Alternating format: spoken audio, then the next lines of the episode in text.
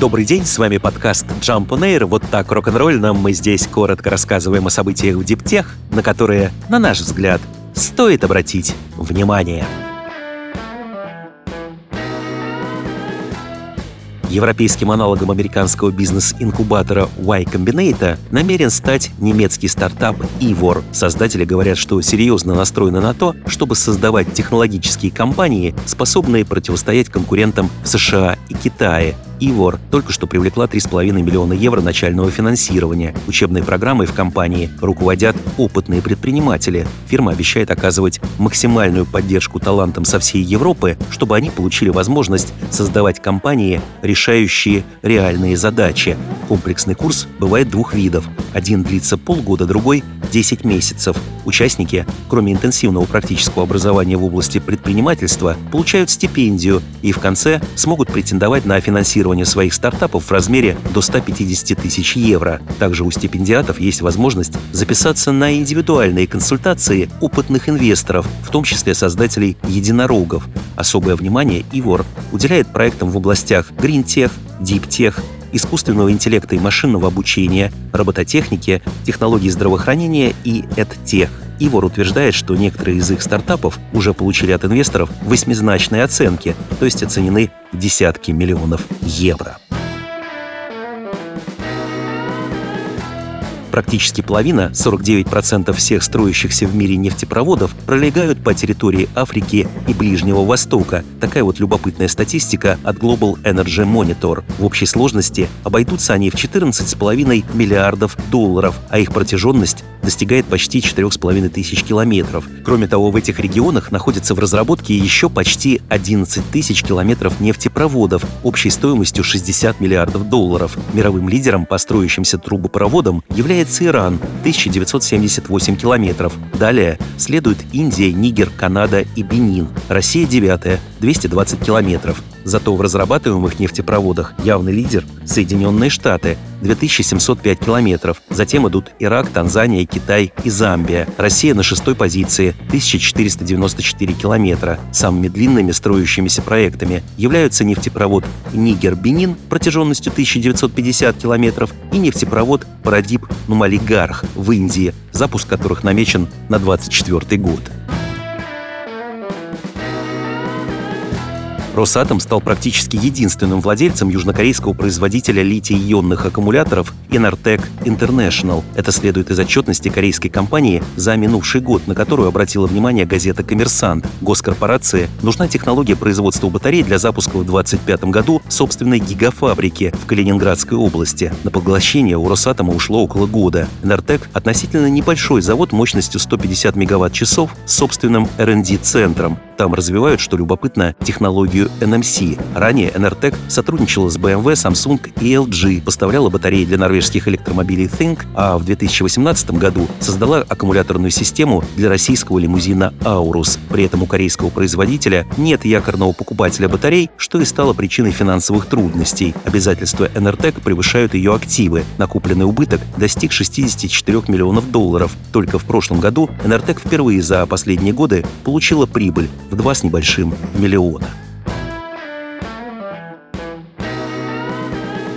Завод по производству фотоэлектрических панелей мощностью 5 гигаватт построит французский стартап Olo Salis. Предприятие стоимостью 710 миллионов евро появится в Хамбахе на северо-западе Франции, объявил президент республики Эммануэль Макрон. Как ожидается, проект создаст 1700 рабочих мест. В 2027 году он выйдет на проектную мощность в 10 миллионов панелей. Это примерно 8% от объемов аналогичной продукции, поступавшей в Европу из Китая в минувшем году.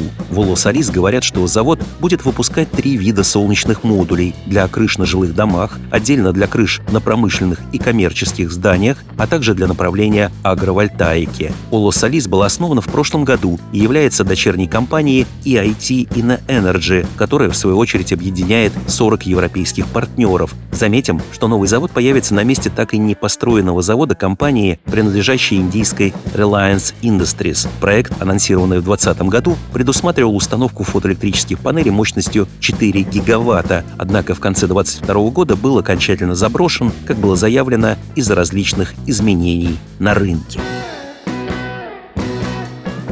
Компания Lordstown Motors объявила, что в ближайшее время может прекратить производство своих электрических пикапов Endurance. Причина – отсутствие финансирования. Таким образом, серия неприятностей, которая обрушилась на стартап, может прервать пятилетнюю историю этого интересного проекта. С момента основания в 2018 году у стартапа случались и взлеты, и падения. Лучшим для компании, вероятно, был 2020 год. Тогда компания через SPAC-сделку вышла на биржу NASDAQ, резко подорожала и обрела преданных поклонников. Число предзаказов на пикап превысило 100 тысяч, утверждал менеджмент. Затем дела у фирмы пошли хуже. Число предзаказов оказалось завышенным, прототип пикапа неожиданно загорелся, а потом генеральные финансовые директора внезапно подали в отставку. В 2022 году это привело к тому, что Лордстаун сорвала выпуск первой партии Endurance из пяти сотен машин. Однако осенью компания, как казалось, смогла вернуть удачу. Она нашла богатого инвестора в лице тайваньской Foxconn, которая успела провести несколько раундов финансирования. Весной этого года компания даже возобновила производство пикапов, но через считанные дни получила от биржи NASDAQ предупреждение о делистинге из-за падения цены акций ниже 1 доллара, после чего Foxconn объявила о прекращении инвестиционного соглашения с американским автопроизводителем. Тот констатировал, что может обанкротиться, пока к этому все и идет.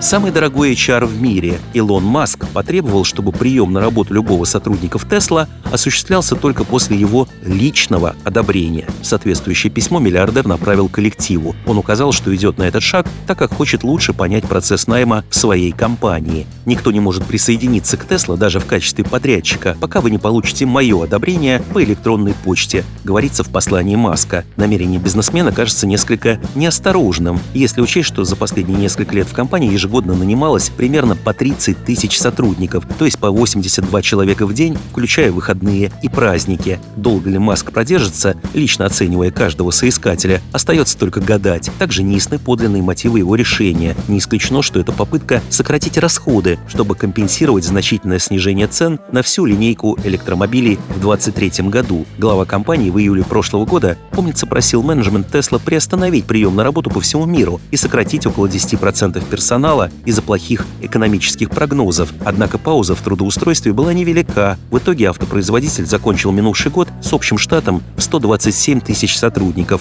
на 28% больше, чем было годом раньше.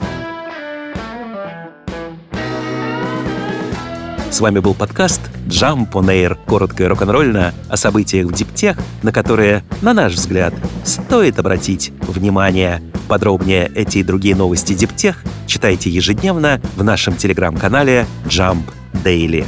До встречи!